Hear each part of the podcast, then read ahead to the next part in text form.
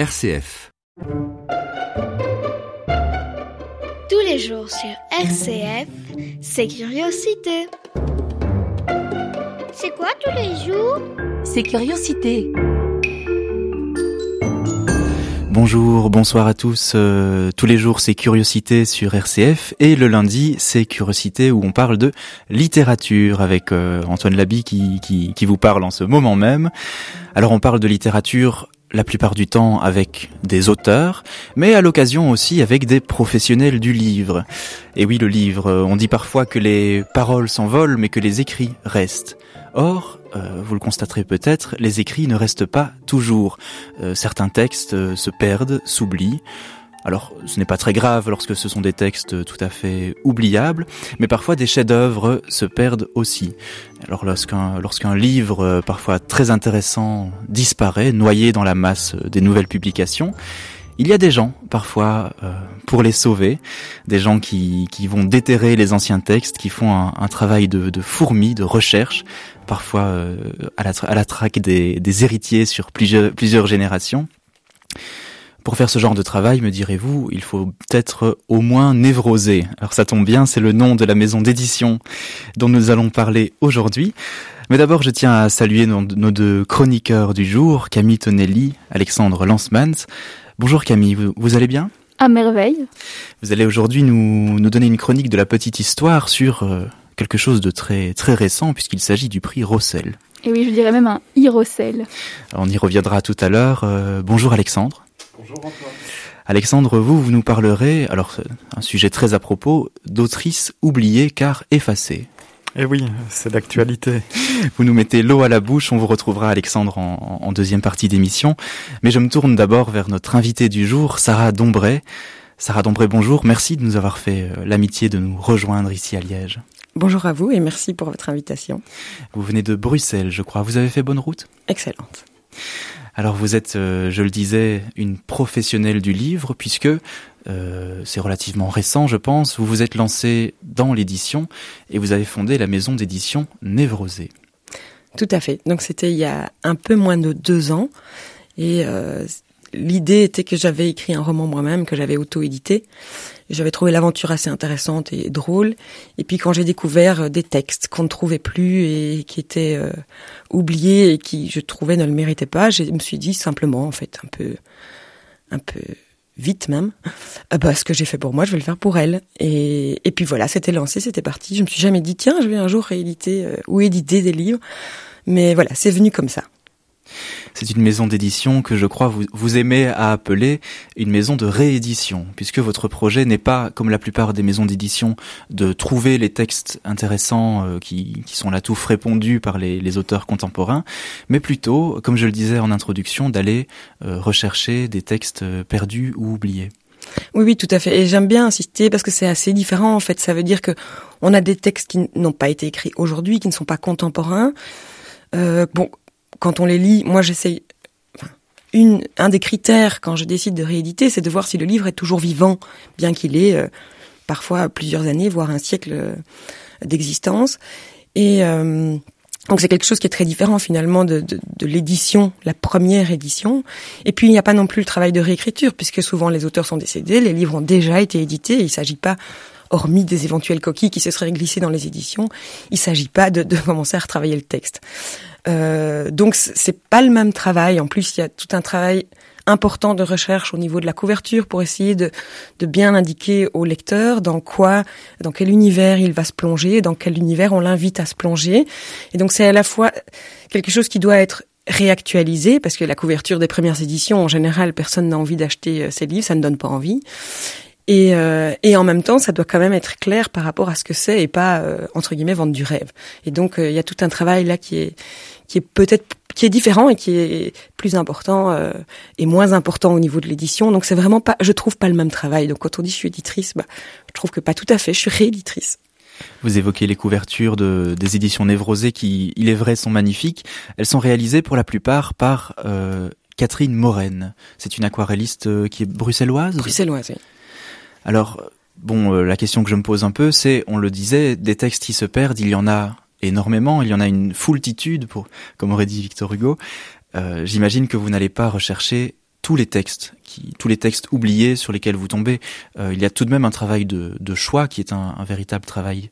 Oui, tout à fait. Donc au niveau de la recherche, oui, je vais pratiquement chercher, enfin tous les textes, oui, tout ce que je trouve en fait. Euh, et c'est un vrai travail d'enquête parce qu'il y a des noms qui sont connus et euh, on connaît l'univers, mais ils ne sont plus disponibles. Donc entre guillemets, c'est assez facile d'aller les chercher.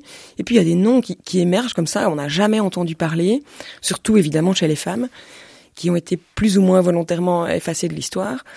Et, euh, et donc il y a, y a un vrai travail d'aller chercher. Alors c'est pas facile non plus parce que je n'ai pas de quatrième de couverture, je n'ai pas personne qui va me dire oui c'est bien, non c'est pas bien. Enfin, il y a des personnes qui me donnent des conseils et, et, et qui me disent oui ça ça vaut la peine, ça euh, ça vaut pas la peine. Mais au final, même si on m'a dit que ça valait la peine ou que ça valait pas la peine, je lis tous les textes et c'est l'idée que moi je m'en fais. Donc finalement ça a quelque chose d'éminemment arbitraire, mais en même temps euh, c'est cohérent par rapport euh, à une certaine ligne éditoriale. Une fois qu'on qu'on connaît un peu le genre de la maison d'édition, eh bien euh, on, on sait quel style on va on va mettre en avant.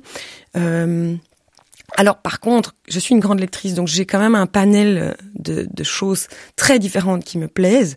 Ce qui est peut-être l'avantage aussi, c'est de ne pas se cantonner à un style non plus. hein. Moi, je je suis pas du tout, euh, j'ai pas de style préféré. En fait, si je devais dire, j'aime tous les styles. À la limite, j'ai plus de mal avec le roman d'amour, quoi. Donc, euh, mais pour le reste, j'aime tout et je suis ouverte à tout. Et donc, ça fait que dans le catalogue, on peut avoir des choses très très différentes. On peut avoir du Franz Hadine qui côtoie du Madeleine Bourdoux, c'est quand même un peu ou du Jacques Enrard du Bleu dans les nuages qui côtoie Jean Munot. C'est un peu euh, voilà, c'est assez euh, c'est un peu le grand écart culturel, mais mais c'est tous des livres qui moi m'ont parlé et que j'ai trouvé qu'ils avaient encore des choses à dire. Vous avez tout de même une ligne qui est bien définie puisque vous avez euh, une démarche qui est patrimoniale. Vous vous mettez à la recherche des textes de littérature francophone de Belgique. Tout à fait. Donc euh, on a fait le constat quand on a commencé euh, le travail. Donc à la base le constat c'était que les women studies qui ont été euh, donc ce sont des études qui ont été faites notamment dans les pays anglo-saxons n'avaient jamais été faites dans les pays francophones. Et donc l'idée c'était euh, d'aller chercher tous ces textes de femmes qu'on avait oubliés. Et ma première, je le reconnais, hein, euh, ma première euh, impulsion, on va dire, ça a été de chercher des françaises. Et jusqu'à ce que j'ai lu hein, une série de livres, j'ai- préparé à la réédition une série de livres, jusqu'à ce que je me dise, mais en fait, je suis belge.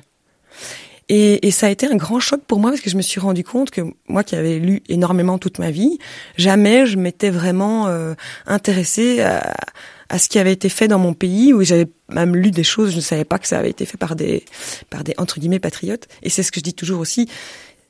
J'ai fait le constat que je trouvais qu'il y avait un vrai déficit d'identité euh, culturelle nationale et je le, je le déplore parce que je, on voit bien que les artistes pour vivre sont obligés d'aller à l'étranger. Les étrangers sont plus prompts à reconnaître notre talent que, que nous-mêmes. Et c'est pas du tout du nationalisme étriqué. C'est euh, comme le disais, je le répète à chaque fois parce que quand j'ai lu cette phrase, je me suis dit ah. Merci Seigneur. Euh, Charles Bertin a dit dans un discours à l'Académie, il faut pas confondre enracinement et ouverture au monde.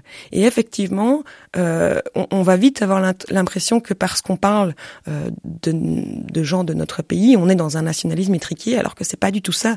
C'est que je pense que le défaut d'enracinement crée aussi un problème. Et c'est bien d'être ouvert au monde, mais parfois euh, pouvoir être véritablement ouvert au monde ou pouvoir être véritablement accueillant, il faut aussi avoir un enracinement, c'est important.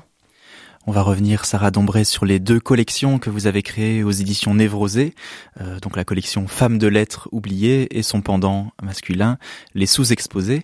Mais avant ça, je vous propose une petite pause musicale. Qu'est-ce que vous en dites En compagnie d'une euh, chanteuse qui doit être euh, bien névrosée, elle aussi. Elle s'appelle Brigitte Fontaine.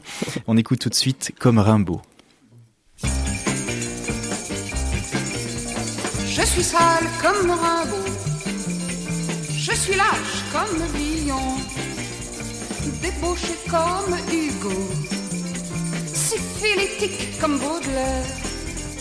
Mais peut-être après tout, n'aimez-vous pas la poésie? Je suis faucheton comme Racine. Exhibitionniste comme Rousseau. Esclavagiste comme Voltaire. Je n'existe pas comme Shakespeare. Mais peut-être, après tout, n'aimez-vous pas la littérature? Je suis bête comme Michel-Ange, alcoolique comme Utrilo, lèche-botte comme Velasquez, petit comme Van Gogh. Mais peut-être après tout, n'aimez-vous pas la peinture? Je suis putain comme et comme Beethoven, plagiaire comme Sébastien Bach, cupide comme Albinoni. Mais peut-être après tout, n'aimez-vous pas la musique? Je suis gloutonne comme Colette, souillon comme Marie Curie, collabo comme Anne de Bretagne. Je ne suis pas un homme comme Jeanne d'Arc, mais peut-être après tout, n'aimez-vous pas les femmes? Mais peut-être après tout, n'aimez-vous pas les femmes? C'était Brigitte Fontaine avec la chanson Comme Rimbaud. Curiosité, le plaisir de lire. Sarah Dombray, on se, retrouve. euh, on vient de- d'entendre Brigitte Fontaine nous chanter, euh, euh, comment dire, presque un hommage à tous les hommes de la littérature, de la poésie, de, la peinture, et conclure, peut-être après tout, n'aimez-vous pas les femmes? Il est vrai que la, la postérité est parfois injuste avec les écrivaines ou les femmes de lettres, comme vous les appelez. C'est pourquoi, aux éditions Névrosées, que vous avez créées en, en 2019, vous avez commencé, je crois, par la collection Femmes de lettres oubliées.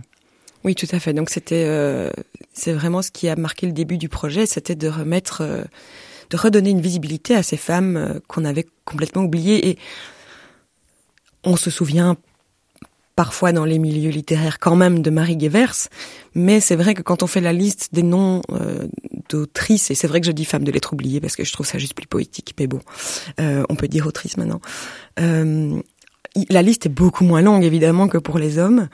Euh, alors c'est vrai, elles n'étaient pas dans les mêmes conditions pour pouvoir écrire à l'époque, mais il y a quand même une série de femmes qui ont écrit. Et donc, j'ai une petite anecdote comme ça que j'aime bien raconter pour montrer quand même ce qu'on a déterré. C'est euh, quand on a sorti la collection, on a sorti notamment un livre de Jeanne de Talnay, L'Invisible. Alors Jeanne de Talnay, quand on fouille un peu dans sa vie, on voit qu'elle a été euh, qu'elle a fait, elle, a, elle, a, elle, organisait des salons littéraires et elle était proche de pratiquement tous les auteurs de l'époque, Camille Lemonnier, Picard, enfin bon, c'était assez euh, énorme. Elle a même eu des petites relations avec euh, certains. Et euh, cette femme est complètement oubliée. À la limite, Caroline Gravière, qui est plus ou moins de la même époque, on se souvient de son nom. Et, difficile de trouver ce texte, mais on se souvient encore de son nom. Tandis que Jeanne de Talnay, alors là, c'est vraiment le, le, le, grand trou noir. Et j'ai des, des, professeurs d'université qui sont venus chez moi et qui m'ont dit, mais où est-ce que vous avez trouvé ça? Et donc, c'était vraiment, je me dis, mais mince, c'était pas si difficile à trouver non plus. C'est pas comme si j'avais fait des fouilles archéologiques. J'ai ouvert quelques précis assez anciens, c'est vrai, et, et, les noms étaient dedans, et puis il suffisait d'aller chercher. Mais c'était marrant de voir comme, voilà, c'était une petite fierté aussi de se dire, voilà, il y a des profs d'université qui se sont dit, ah, oh, c'est qui? Et qui sont allés lire qui sont allés, qui, qui, ont trouvé certains de ces textes pas pas spécialement l'invisible qu'on a réédité, mais notamment un recueil de nouvelles ou un, un récit qu'elle a écrit euh, suite à son internement dans un sanatorium. Euh, et qui ont trouvé ça tout à fait percutant et intéressant. Et donc c'est c'est c'est chouette parce qu'on se dit ah ben voilà vous voyez ça existait et, et finalement personne ne soupçonnait. Et donc euh, moi ça je me dis que quelque part ça sert pas à rien ce qu'on fait puis c'est vrai que vous parlez de femmes de lettres oubliées. Euh, le mot, le mot choisi est très juste, oubliées, c'est-à-dire que vous n'allez pas chercher euh, des femmes qui n'ont pas forcément été connues à leur époque. Ce sont pour la plupart des, des, autrices qui ont eu un grand succès, qui étaient très connues, qui faisaient partie de la société littéraire. Oui, et d'ailleurs à cet égard, si on prend Marguerite Van de Wiel, c'est assez, c'est assez énorme d'ailleurs parce que on se dit mais comment ça peut euh, elle était tellement connue, elle était tellement célèbre, qu'elle a donné son nom à une rue à Bruxelles. La rue porte toujours son nom, mais personne ne se demande qui c'est. Et elle a donné son, son nom à un prix littéraire qui est encore décerné aujourd'hui et personne se demande en fait pourquoi ce prix porte ce nom. Et donc euh, oui, elle avait un succès, elle a eu un succès énorme. Elle a, elle a été traduite dans plusieurs langues, elle vendait des milliers d'exemplaires. C'est effectivement pas des. Alors il y a parfois des succès plus confidentiels ou, ou plus intimes, mais en général c'était des femmes, des femmes dont le succès était reconnu ou en tout cas le talent était reconnu. La collection Femmes de lettres oubliées est dirigée par Anna Menez. Euh, J'imagine que c'est l'une de vos collaboratrices. Et euh, cette collection, je le disais tout à l'heure, a son pendant masculin, puisque vous n'éditez pas que des femmes de lettres euh, oubliées, vous éditez aussi des hommes que vous appelez les sous-exposés. Alors juste un petit mot sur Anamnèse, parce qu'on rigole toujours.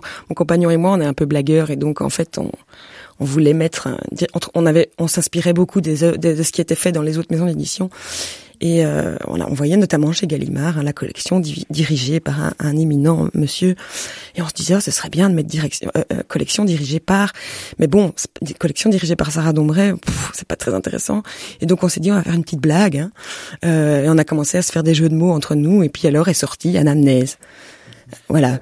Je me suis fait complètement avoir. Mais ne vous inquiétez pas, tout le monde se fait avoir. Jacques de Decker a une interview au Riche Clair euh, m'a dit aussi mais pourquoi prendre un pseudonyme? Et je dis mais c'est pas un pseudonyme, c'est une blague en fait. Ah, c'est tout à fait cohérent avec l'idée de névrose. tout à fait, tout à fait. Voilà, c'est la petite blague. On était en train de manger nos œufs et on, on a sorti ça, on a trouvé ça très drôle et voilà. Et donc pour les sous-exposés. Oui, alors c'est un peu, euh, c'est comme ça qu'on le voit parce que parce que c'est un peu ce que c'est pour le moment le pendant entre guillemets masculin euh, de la collection Femmes de lettres, parce que évidemment quand on a quand on fait notre travail de recherche, on tombe pas uniquement sur des femmes, on, on découvre toute une série d'œuvres d'auteurs dont on connaissait le nom mais qu'on n'avait pas forcément lu, ou d'auteurs dont on n'avait même jamais entendu parler. Et on se dit, mais en fait, euh, la situation est pas bien plus glorieuse pour les hommes, parce que même si on connaît encore les noms, quand on va voir que ben, on les trouve plus, on se dit, ben, il y, y a un problème et euh, ils sont en train de suivre la même pente que les femmes, c'est-à-dire qu'à partir du moment où une œuvre n'est plus disponible, on en parle encore quelques années, et puis à un moment donné, on n'en parle plus, et puis personne, euh, ces œuvres disparaissent et sont oubliées. Alors, à un moment, je voulais appeler ça les hommes de l'ombre, parce que je trouvais ça très beau, mais euh, mais je me suis dit aussi, il y a des femmes euh, qui, comme les hommes, ont un nom encore connu, et que je- c'était un peu délicat de les mettre dans Femmes de lettres oubliées. On a notamment eu le problème avec Madeleine- Bourdoux, parce qu'elle n'est pas vraiment oubliée, son nom est encore bien connu. Et, et donc l'idée, c'est plutôt de mettre dans cette collection, oui, pour le moment des hommes, parce qu'on essaye un peu de rétablir l'équilibre, mais euh, potentiellement aussi des femmes euh, dont le nom est encore connu, mais dont on ne trouve plus les œuvres ou plus celles euh, ou plus certaines de leurs œuvres. Moi, je pense notamment à Dominique Rollin. Euh, je suis en train de me battre avec Gallimard pour essayer qu'il fasse une, euh, qu'il ressorte toutes les œuvres de, de, de Dominique Rollin. Certaines sont disponibles, mais j'ai fait le compte en faisant toute une analyse. Il y a 33% de l'œuvre de Dominique Rollin qui est disponible aujourd'hui, et je trouve que c'est très dommage parce que c'est vraiment une, voilà, c'est quand même une personnalité importante. Il faut savoir que son bureau est quand même exposé aux archives et musées de la littérature. Alors moi, je trouve ça chouette. C'est génial d'avoir le bureau, de Dominique Rollin qui est exposé, mais à partir du moment où on trouve plus ses œuvres, je trouve que c'est, bah, finalement, voilà, je sais pas ce qui est le plus important. Sarah Dombray, vous, vous me charriez avec ce jeu de mots que je n'avais pas compris euh, de la, la collection dirigée par Anamnèse. Bon, je vous, je vous donne un point, mais j'en profite pour rebondir là-dessus.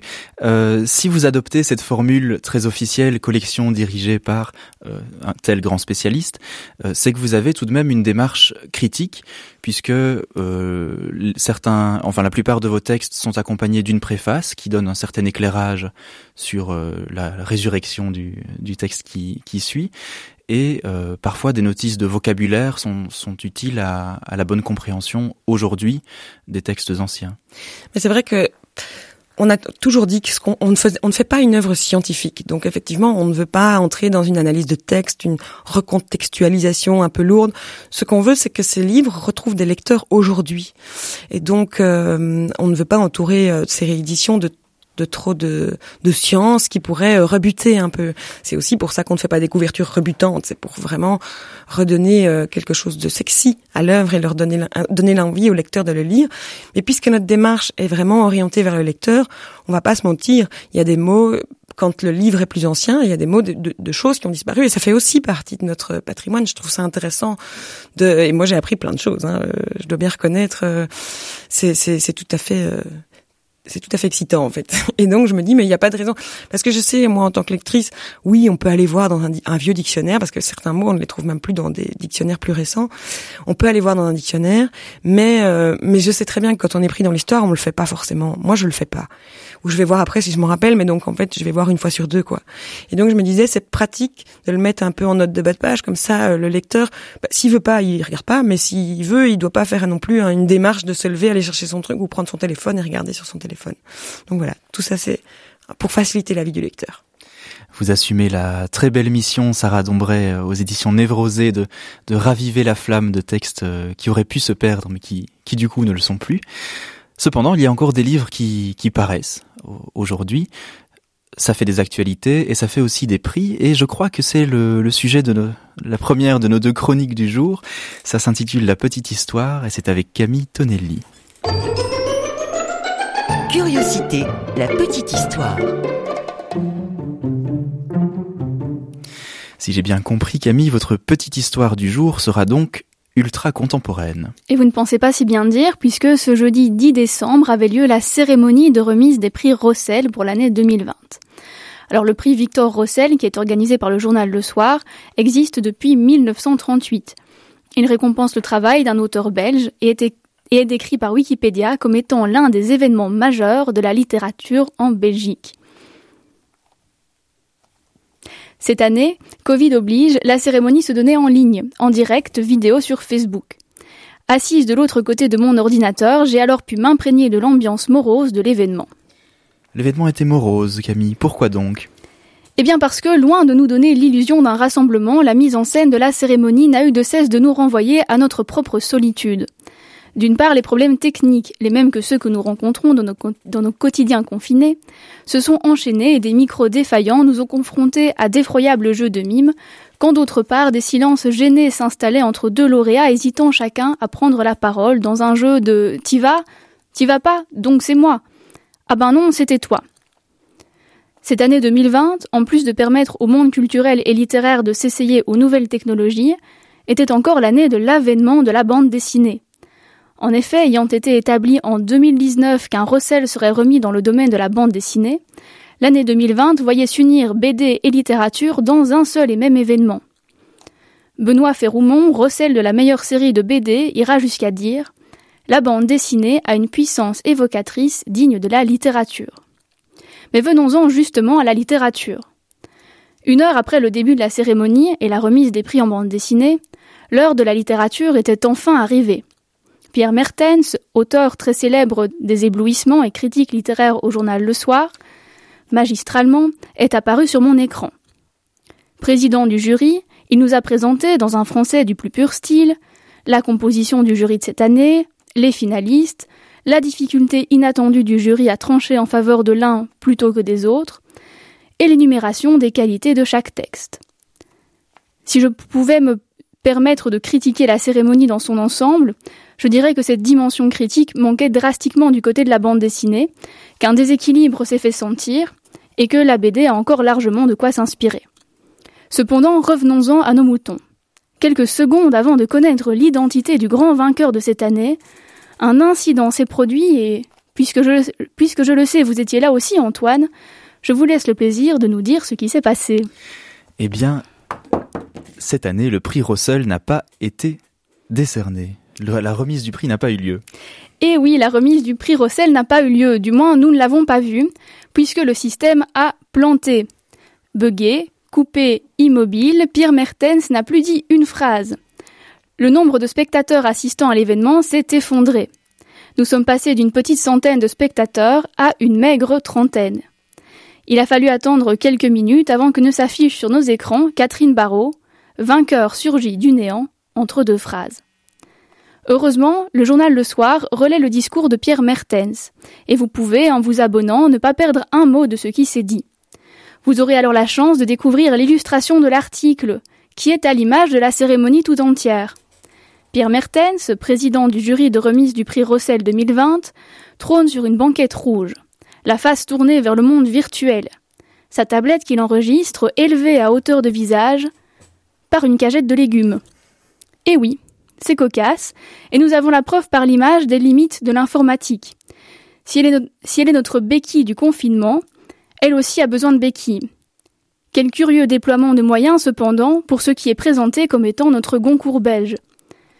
Pour poursuivre sur la voie de la comparaison, notons qu'Antoine a fait l'expérience d'une rencontre providentielle avec Catherine Barrault, notre Rossel 2020, quelques jours après la cérémonie. Et oui Camille, car le, prix a été décerné le jeudi soir et il se trouve que samedi dernier, samedi soir, alors que je me baladais dans les rues de Namur, et que je, me suis rendu à la librairie Point Virgule pour flâner un petit peu, euh, quelle n'a pas été ma surprise de croiser Catherine Barrault, que j'ai reconnue malgré son masque qu'il a dissimulé avec habileté, et à qui j'ai pu adresser quelques mots. Et elle m'a appris quelque chose de tout à fait étonnant, Camille, et qu'il faudra peut-être y remédier. Euh, ça faisait 48 heures qu'on lui avait décerné le prix, et Catherine Barrault n'avait été sollicitée par aucun média. Elle n'avait pu s'exprimer nulle part. Elle le regrettait beaucoup d'ailleurs. Et oui, parce que si le verdict de la cérémonie des recels est donc, comme Antoine nous l'a dit, largement arrivé aux oreilles du public, l'auteur n'avait deux jours plus tard, de fait, toujours pas eu droit à la parole dans les médias. Parallèlement, en France, Hervé Le Tellier, le prix Goncourt 2020, a très vite bénéficié d'un large éventail médiatique pour s'exprimer et imposer une parole, sa parole littéraire. Il ne nous reste plus qu'à cogiter longuement sur le poids de la parole littéraire en Belgique. Curiosité, le plaisir de lire. Merci Camille pour cette euh, très chouette chronique en plein, en plein dans l'actualité littéraire, sous le feu des projecteurs ou presque, puisque, euh, comme vous le soulignez, les, médias ont peut-être un peu négligé euh, cette nouvelle. En tout cas, ils ne l'ont pas, ils n'ont pas profité de l'occasion pour discuter avec l'auteur. Peut-être que nous pourrons y remédier dans Curiosité un jour, qui sait? Mais avant de reprendre la discussion avec Sarah Dombray des éditions Névrosées, une deuxième petite pause musicale en compagnie de Julien Doré.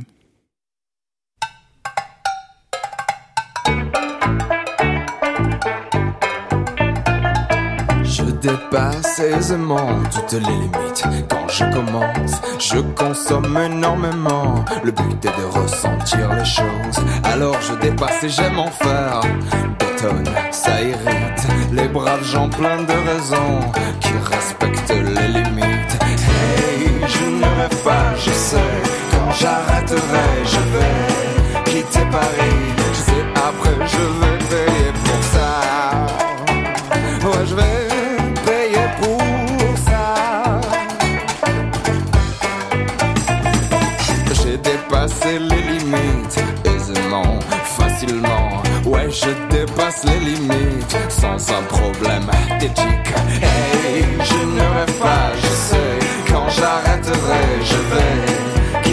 Je sais, après, je vais payer pour ça. Je vais payer tout ça. Je vais me retrouver au bain. Je vais casser des cailloux en Guyane. Hey, je ne rêve pas, je sais. Quand j'arrêterai, je vais quitter Paris. Je sais, après, je vais payer. J'ai dépassé les limites aisément, largement. Quand je commence, je finis le travail Je consomme évidemment le plus possible de liquide et parfois même du solide, bien en chair, bien en rebond. Hey, je ne rêve pas, je sais. Quand j'arrêterai, je vais quitter Paris.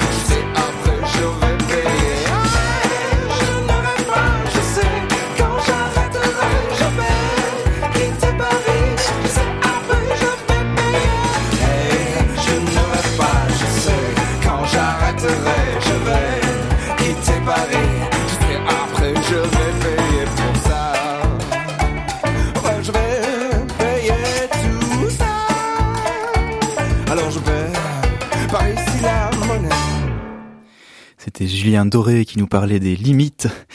Vous êtes de retour dans Curiosité Littérature le lundi en compagnie d'Antoine Labi avec notre invité du jour, Sarah Dombray. Alors Sarah Dombray, je ne vous le cache pas, c'est le, moment le plus difficile de l'émission puisqu'il est temps de, passer par l'interrogatoire qui vous a été préparé par Camille. Camille, je vous cède la parole. Merci. Alors, euh, moi, j'ai été très séduite par votre euh, projet de réédition, d'autant plus qu'il y a quelques semaines, je me plaignais dans une chronique euh, qu'un auteur que j'apprécie beaucoup n'était plus édité. Et en même temps, votre euh, projet d'édition a, suscité chez moi beaucoup d'interrogations, ce qui est, génial. Hein. Euh, Du coup, je profite de l'occasion pour en discuter avec vous. Et donc, la, la première question que je voudrais vous poser, c'est en tant que lecteur qui cherche satisfaction dans une librairie, pourquoi est-ce que je devrais faire confiance à des auteurs qui ont été oubliés? Parce que s'ils sont oubliés, est-ce qu'il n'y a pas une bonne raison là derrière? Et euh, est-ce que, je ne, est-ce que je ne devrais pas faire confiance au travail de la postérité? Bah, C'est la première question que je me suis posée. C'est pour ça que j'ai voulu prendre connaissance, de ces textes. Je me suis dit, est-ce que c'est oublié et que ça devait être oublié? Et, et en fait, moi, j'ai répondu par la négative à la question. C'est pour ça que j'ai décidé de les rééditer. Et oui, on peut considérer, euh, surtout pour les femmes, euh, bah, si on a oublié, c'est que c'était pas fameux. Euh, mais non, en fait, non, pas du tout. Et, et j'ai même maintenant un raisonnement inverse.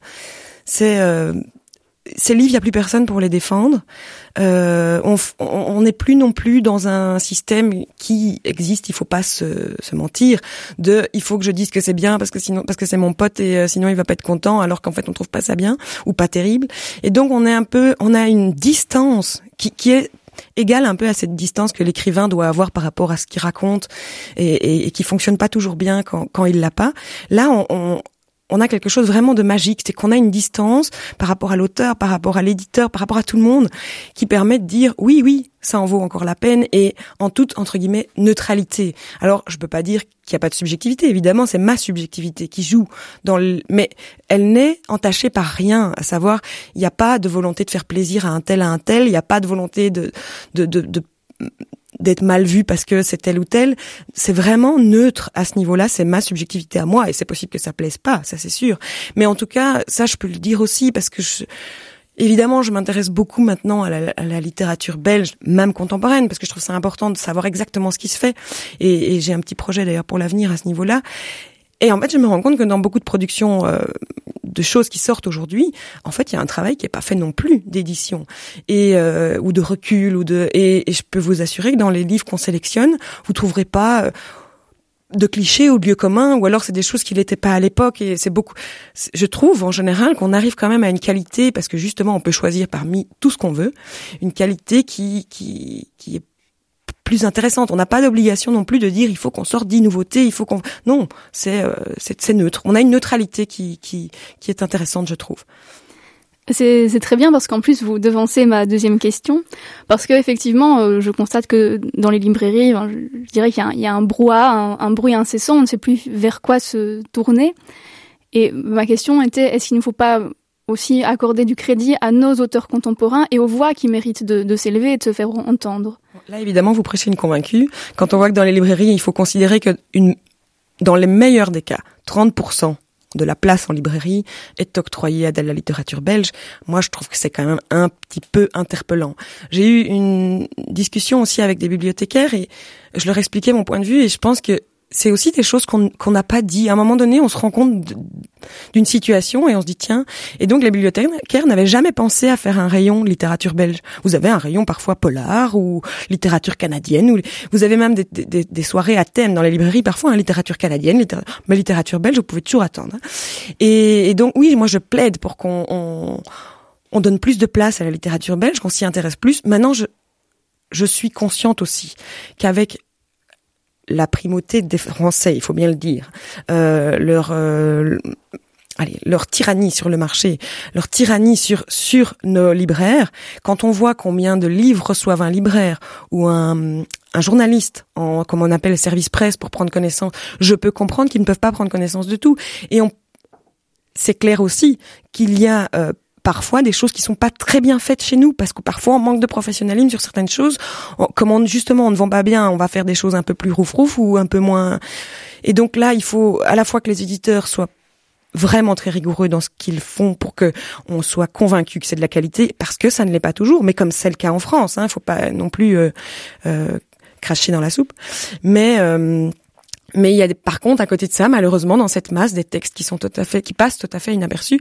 Et voilà, moi, moi, je le fais avec les textes euh, qu'on ne trouve plus. Et maintenant, j'ai décidé de le faire avec les textes qu'on trouve, mais qui manquent de visibilité, parce que je trouve que c'est important, euh, c'est important de le dire. C'est un très beau projet. Et alors, je vous emmène sur un tout autre terrain, puisque votre maison de réédition se divise donc en deux collections, euh, les femmes de lettres oubliées et les sous-exposées. Et alors, actuellement, je constate qu'il y a une tendance à la différenciation des sexes en littérature. Dans l'histoire littéraire, on donne parfois une visibilité aux femmes en les rassemblant dans une catégorie qu'on appelle les femmes, que je trouve très arbitraire parce qu'elles n'ont pas d'autre point commun que d'être des femmes. Euh, il y a un prix Grenade qui, vient de sortir, qui, récompense la littérature faite par les femmes. Et puis, euh, il était question, lors de la cérémonie des Rosselles, de célébrer une fois les hommes, une fois les femmes. Et alors, si j'admets que les femmes manquent parfois cruellement de visibilité en littérature, est-ce que, est-ce que ce ne serait pas leur rendre davantage justice que de les inclure pleinement et indistinctement de leur sexe dans l'histoire littéraire? Pour le dire autrement, euh, est-ce qu'il ne faut pas en, littérature préférer l'indifférence des sexes à l'opposition des sexes? Tout à fait. Moi, je vous avoue que ce, que je veux vraiment par rapport au lecteur, c'est qu'il sache où il va. Donc, si, on a appelé la collection Femmes de lettres oubliées, qui a d'ailleurs été critiquée par plein de gens, euh, c'est parce que c'était très clair. C'était clair de ce que c'était. Ce sont des textes qu'on a oubliés, qui ont été écrits par des femmes et qui ont été oubliés, oubliés parce qu'elles étaient des femmes. Après, euh, c'est très différent dans ce qu'on y retrouve évidemment. Euh, et je suis moi la première à dire, parce que je sais qu'il y a tout un courant comme ça qui qui se demande si on peut séparer l'œuvre de son auteur, tant par, par de, de, son sexe ou de sa euh, de sa vie, euh, son milieu social. Et moi, je vais vous avouer, je n'en ai jamais rien eu à faire. Ça m'est complètement égal, que ce soit euh, un homme, un petit, une femme. Euh, euh et en fait, même quelqu'un, prenons l'exemple de Céline, parce que dans ma collection, j'ai un homme qui, qui n'a pas eu un passé toujours, euh, on va dire, au-dessus de tout soupçon.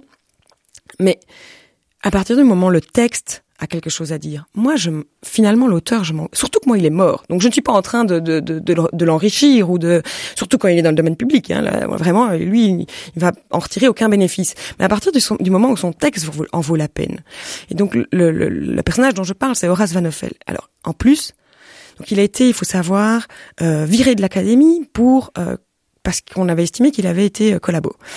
Alors, quand on, se penche un peu plus sur l'histoire de ce type, on se rend compte que la Première Guerre l'a complètement anéanti, qu'il était euh, dans une misère totale et était collabo, c'est-à-dire qu'en fait, il collaborait au soir. Alors, il a peut-être fait des choses, je pense moi qu'il a fait preuve de lâcheté, mais comme beaucoup, beaucoup de gens.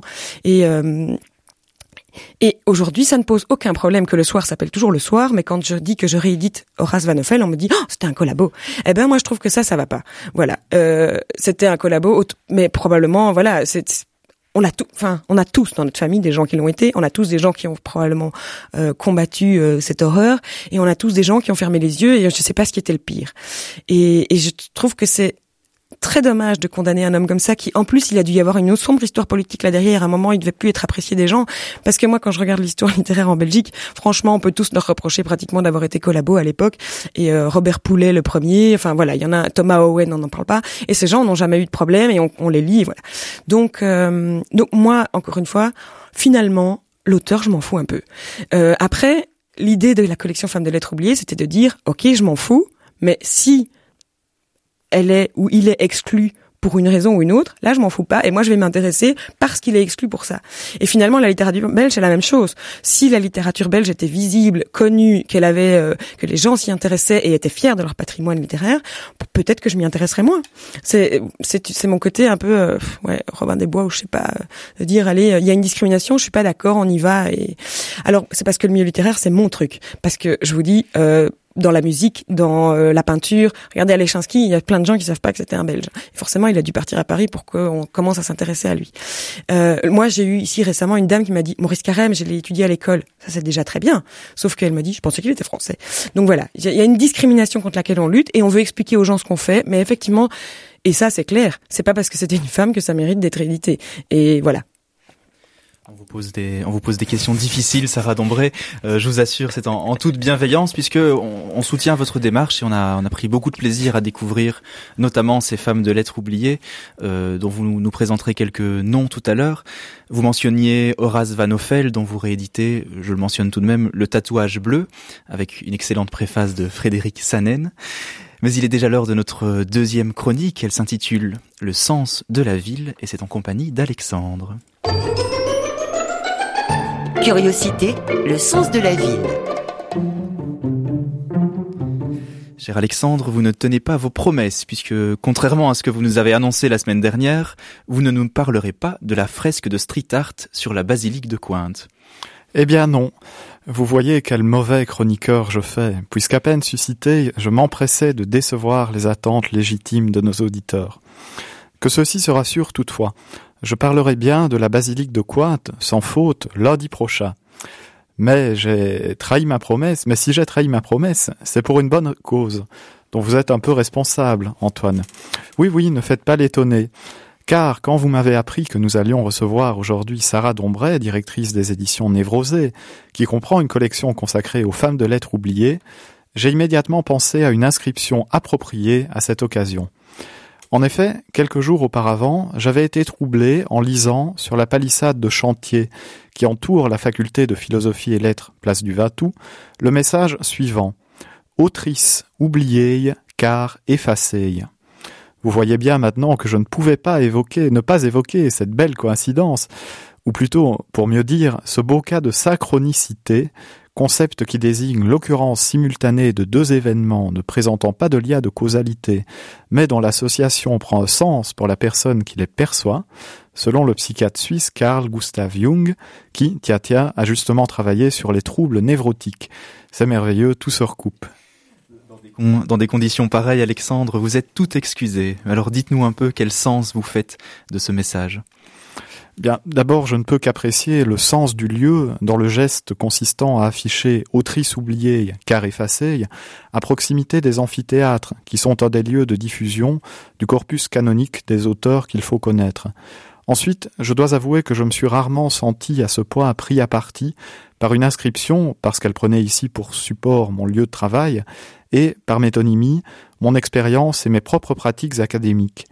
Pourtant, si j'interroge ma mémoire, il me semble que autrice oubliée car effacée est injuste, que ce message exagère effrontément.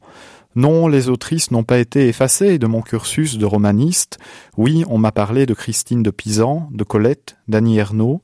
Si je consulte le catalogue des éditions Névrosées, je reconnais avec plaisir le nom de Madeleine Bourdoux, et pourtant, si je continue de feuilleter ce catalogue, je dois bien reconnaître que je ne connais pas Marguerite Vandeville et pas davantage Jeanne de Talnay. Dès lors, je suis bien forcé d'admettre qu'autrice oubliée car effacée contient une part de vérité. Par la suite, j'ai appris que ce message avait été apposé à l'initiative du collectif liégeois Glue Gang, littéralement le gang de la glu, qui multiplie les collages pour mettre en avant la cause féministe. Ce collectif, qui s'appelait auparavant Collage Féminicide, nom rendu malheureux par l'omission de la préposition contre, les collages contre les féminicides,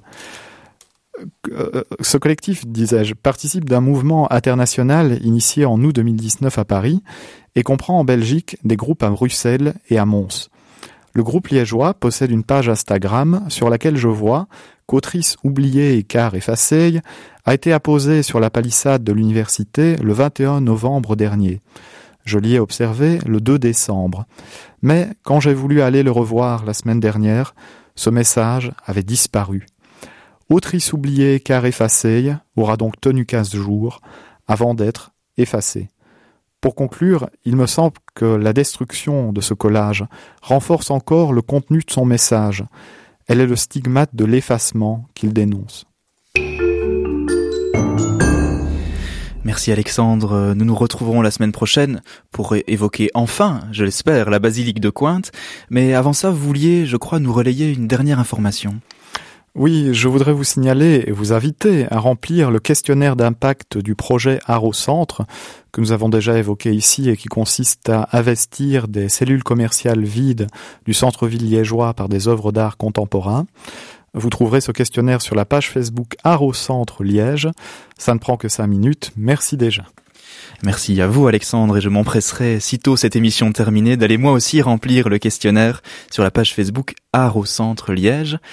Une dernière petite pause musicale et puis on se retrouvera Sarah Dombré pour évoquer quelques-uns des noms que vous avez réédités.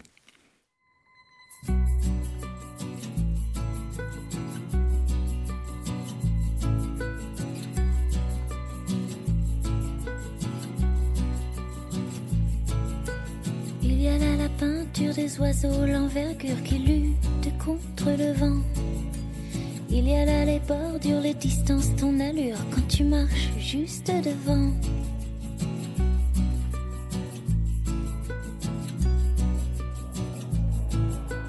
Il y a là les fissures fermées, les serrures, comment voler les cerfs-volants. Il y a là la littérature, le manque d'élan, l'inertie, le mouvement.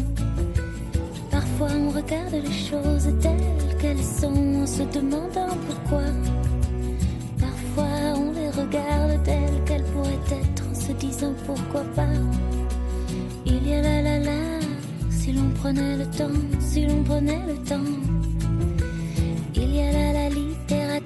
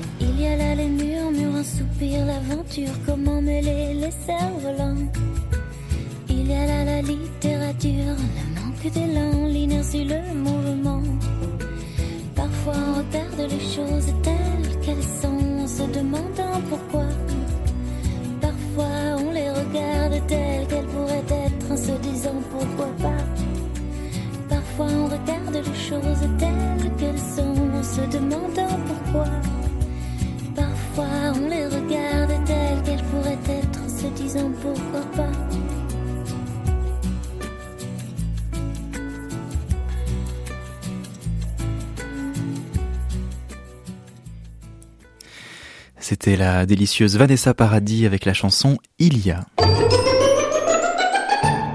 Curiosité, le plaisir de lire. Il nous reste euh, quelques minutes, Sarah Dombray, pour nous lancer dans le dans le vif du sujet, si j'ose dire, parce que il y a, y a une forme de non-sens dans cette émission. On ne peut pas euh, parler des auteurs que auxquels vous avez redonné vie sans sans les évoquer, sans entrer un peu dans dans leur histoire. Alors bon, euh, on peut peut-être commencer par un nom que vous avez déjà mentionné tout à l'heure.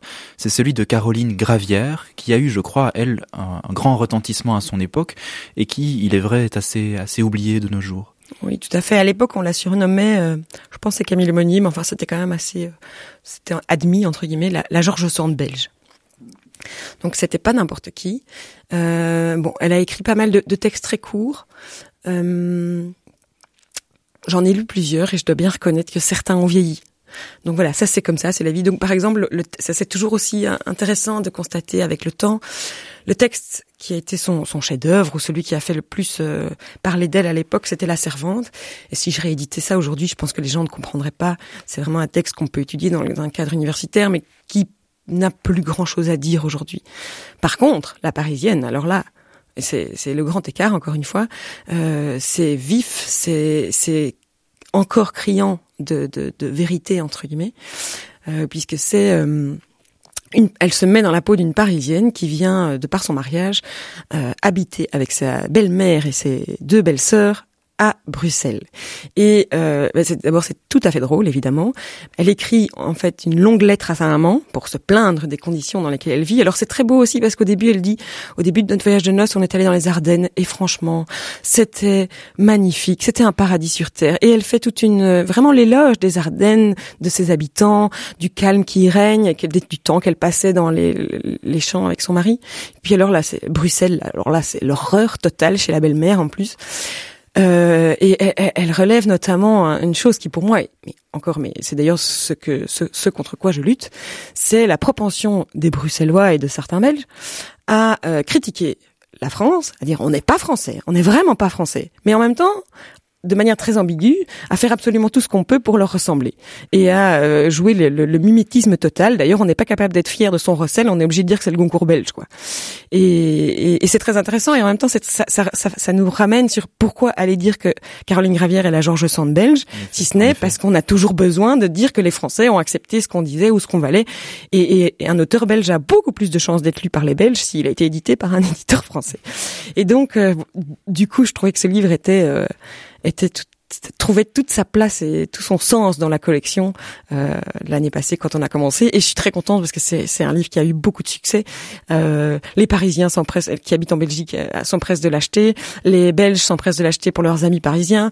Euh, en plus la couverture euh, est assez pétillante. Parce qu'il faut savoir que ce livre, ça c'est aussi une histoire intéressante dans le, dans le travail de réédition. Ça montre l'importance de mettre le livre en avant par sa couverture. Ce qu'il faut savoir que La Parisienne à Bruxelles avait été rééditée il y a pas très longtemps, enfin pas très longtemps, en, en 94 je pense. Et je veux pas m'avancer, mais s'ils ont vendu deux exemplaires, euh, c'est très bien. Mais il faut voir la couverture. Mon Dieu, mais on a l'impression qu'on va devoir passer un examen, enfin qu'on doit devoir étudier un texte d'examen, quoi, et que ça va vraiment pas passer un bon moment. Alors que c'est un excellent moment de lire La Parisienne. C'est pas difficile à lire du tout, c'est très court, euh, voilà. Et donc euh, je trouvais que c'était c'était intéressant que ça soit notre, un peu notre best-of, alors que j'ai hésité parce qu'il avait été réédité il y avait pas pas si longtemps que ça. Euh, mais comme on le trouvait plus, on, l'a fait. Hein. Mais donc ça montre toute, toute l'importance de, de, considérer le livre dans un objet que, comme un objet complet qui doit se réintégrer dans l'époque. En effet, il ne suffit pas d'imprimer un texte pour qu'il euh, recommence ou pour qu'il continue à exister. Ici, vous nous parlez d'une parisienne, à Bruxelles, de Caroline Gravière, et en effet, la couverture, euh, euh je vous la décris, c'est une très jolie silhouette de jeune femme avec un grand chapeau et une grande robe pleine de couleurs. Ça donne envie d'y entrer. Et chose assez curieuse, vous nous parlez de cet auteur qui avait beaucoup de succès. Euh, on peut lire à la fin de votre préface Sa carrière fut brève mais féconde. Il semblerait qu'elle ait écrit une vingtaine de romans. Malgré nos recherches, nous n'avons toutefois retrouvé qu'une dizaine d'ouvrages. Alors ça, c'est vraiment curieux. Oui, mais c'est parce qu'il faut savoir comme elle écrivait des textes courts. Souvent, ils étaient publiés dans des revues et euh, j'ai pas tout retrouvé. Voilà. Euh, il y, a, y a notamment un texte qui s'appelle qui c'est très égocentrique de ma part, mais bon. Elle a appelé un, de ses romans Sarah, et j'avais envie de le retrouver par curiosité. J'ai jamais réussi à mettre la main dessus. Voilà. Et il y en a plusieurs comme ça qui me tentaient bien. Euh, il y en a un autre, j'ai oublié son nom, mais je l'ai noté et je ne, je ne le trouve pas. Voilà. Pour évoquer une autre femme de lettres, je pourrais citer le nom de Louis Dubrow. Alors ça, c'est un marqueur de l'époque, évidemment. Cette, cette femme a, a écrit sous un pseudonyme masculin. Oui. Et vous rééditez le roman intitulé À part entière. On a réédité deux livres de Louis Dubrow, euh, à la poursuite de Sandra l'année passée dans la, avec la première collection et à part entière. Ah, il faut savoir qu'à la poursuite de Sandra, à l'époque, a eu le Rossel. Il faut savoir aussi que aujourd'hui, beaucoup de, de, personnes dans le milieu littéraire pensaient encore que c'était un homme parce que comme elle, c'était un peu une arme, une arme à double tranchant en fait. Hein. Euh, elle, elle a pris le pseudonyme, un pseudonyme masculin. Elle s'appelait Louise. Elle s'est fait appeler Louis. Euh, parce qu'elle voulait éviter les jugements misogynes de l'époque. Alors attention, Sandra, on parle des années 60, hein, donc euh, voilà, remettons tout dans le contexte. C'est pas si loin. Hein. Et, et, donc elle a pris un, pseudonyme masculin. Mais alors aujourd'hui, là où euh, certaines personnes ont voulu refaire un travail euh, pour ressortir les femmes de l'ombre, bah, parfois on l'a oublié parce que euh, c'était Louis. Mais donc c'était un homme et donc en fait si on l'a oublié lui peut-être que c'était normal ou enfin, en tout cas c'était pas l'objet quand on cherchait. et Louis Dubrow c'est pour moi une autrice mais vraiment euh, majeure de notre patrimoine et qui est injustement euh, méconnu, vraiment méconnu. On l'étudie pas à l'université, mais alors là aussi c'est incroyable. Les années 60, c'est quand même pas très loin. Il faut savoir que du vivant de Louis Dubrow, les étudiants faisaient des, des mémoires sur son œuvre. Donc on parle pas de quelque chose qui, qui est insignifiant ou qu'elle aurait été une artiste maudite qui, qui n'aurait jamais eu de, de, de suscité d'intérêt. Elle a suscité l'intérêt des scientifiques. Elle a suscité l'intérêt des professeurs d'université. Il y a eu une, une fondation qui, a, qui existe toujours, mais, tous les gens qui étaient dedans sont morts euh, et qui s'appelle euh, Louis Dubrow ou Louis Dubrow, quelque chose comme ça. Et euh, voilà. Et tout ça, tout à fait oublié, pas étudié à l'université. Moi, alors j'ai eu une chance, mais monstrueuse, parce que moi, je tenais à rééditer cette autrice. Et euh, ça fait aussi beaucoup d'anecdotes, du coup je parle beaucoup, je suis désolée. Mais donc, euh, souvent quand je cherche les ayants droit, je cherche le nom de famille et quand je trouve plus rien du tout, c'est un peu ma solution de, de, de, dernier secours. Je tape 1307, le nom de famille, et euh, sauf qu'il faut savoir que le nom de famille de Louis Dubrow, c'était Janssen. Enfin, en tout cas, son nom de femme mariée. Et donc des Janssen à Bruxelles, je peux vous assurer qu'il y en a un paquet. Mais moi, je me, je me démonte pas facilement, donc j'ai commencé à appeler tous les Janssen de Bruxelles. Et figurez-vous que je suis tombée sur quelqu'un, ça arrive très souvent en fait, hein, sur quelqu'un de sa famille, sauf que bam, j'apprends que euh, elle a divorcé de son mari, qu'apparemment il tapait dessus et qu'elle a plus jamais voulu rien avoir à faire avec son mari. Et donc en fait, la personne, c'était bingo, mais elle pouvait pas beaucoup m'aider. Bon, mais j'ai continué à chercher et j'ai finalement retrouvé euh, la femme qui, qui avait ses droits et qui était en fait, c'est une belle histoire, sa dame de compagnie qui l'a accompagnée jusqu'à la mort et à qui elle avait légué toutes ses archives. Et la femme qui, qui est portugaise, qui parle pas français, qui est pas du tout euh, lectrice, avait tout gardé religieusement et elle m'a amené chez elle. On a passé dix heures dans son appartement, par terre, à regarder les valises. Elle avait tout gardé jusque jusqu'au menu de la Sabena de, voyage que Louis Dubrow a fait, parce que Louis Dubrow a voyagé dans des pays en guerre à une période toute seule, à une période où c'était quand même vraiment problématique. Voilà, elle a un destin mais incroyable, et, et j'ai pu mettre la, la main sur des choses incroyables, dont des mémoires d'université qui ont été faits à l'époque. Ces livres euh, dont vous nous parlez et qui, qui, qui j'en suis sûr, suscitent la curiosité. Dites-nous un peu, Sarah Dombray, où peut-on les trouver? Euh, Je crois que vous avez un site. Ah, tout à fait. On essaye de multiplier euh, les moyens. Donc, alors, elles, ils sont en stock dans certaines librairies, les bonnes évidemment. Les meilleurs. les meilleurs. Dans toutes les bonnes librairies. Sauf si évidemment ils ont tout écoulé. Euh, mais de toute façon, dans toutes les librairies, on peut les commander puisqu'ils sont référencés. Et euh, on a aussi un système effectivement de commande sur internet. On essaie, on alors vraiment on bichonne, euh, on bichonne nos lecteurs. Donc on envoie le paquet avec beaucoup d'amour, euh, une petite carte de remerciement et on essaye d'être aussi rapide qu'Amazon pour montrer que quand même il y a des alternatives. Et l'adresse de votre site? névrosé.be. Ben voilà, c'est tout simple, c'est très facile à retenir. Pour évoquer un dernier, un dernier nom et, et pour, pour quand même parler de, de ce nom qui m'a un peu étonné dans, dans, dans, vos collections, qui est celui de Georges Rodenbach. Alors c'est dit dans la préface de, de Frédéric Sanen, Georges Rodenbach, c'est un nom qu'on enseigne encore à l'école, mais qui est chevillé à son œuvre Bruges la morte, et ici vous rééditez Le Carillonneur. Oui, tout à fait. Alors Rodenbach, c'est toute une histoire parce que donc il est, il n'a pas écrit beaucoup puisqu'il est décédé euh, jeune. Et effectivement, tout le monde connaît Rodenbach, pratiquement tout le monde connaît, enfin beaucoup connaissent Bruges la morte. Et quand on parle de Rodenbach, on pense à Bruges la morte. Et moi, je lis beaucoup pour, dans le cadre de mes recherches, de précis de littérature, des très vieux et des très nouveaux. Et euh, dans tout, j'étais complètement hallucinée parce que dans tous les livres que je lisais sur Georges Rodenbach, enfin en tout cas sur les courants de l'époque, tout le monde, tous les auteurs de ces précis étaient d'accord pour dire mort ou vivant, hein, que Le Carillonneur était le meilleur des ouvrages de, de Georges Rodenbach. Et moi, je me dis, mais pourquoi est-ce qu'on limite George Rodenbach à Bruges la morte si c'est si c'est le carillonneur qui est le meilleur? Et donc euh, au début je voulais pas du tout faire ça parce que je trouvais qu'il était encore connu, mais j'étais très intriguée et puis je trouvais ça pas juste et j'ai donc je me suis procuré très difficilement le carillonneur.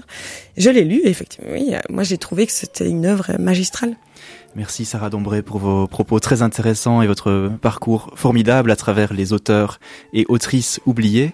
Euh, nous aurons peut-être l'occasion de vous, de vous revoir en tant qu'autrice, vous aussi, puisque vous avez publié À nos membres fantômes, qui est votre, votre premier roman. On, y reviendra un jour, j'en suis convaincu. Quant à vous, chers auditeurs, n'hésitez pas à retrouver le podcast de cette émission sur la page Facebook de RCF Curiosité RCF Liège ou directement sur le, sur le site de rcf.be. Bonne soirée et à la semaine prochaine.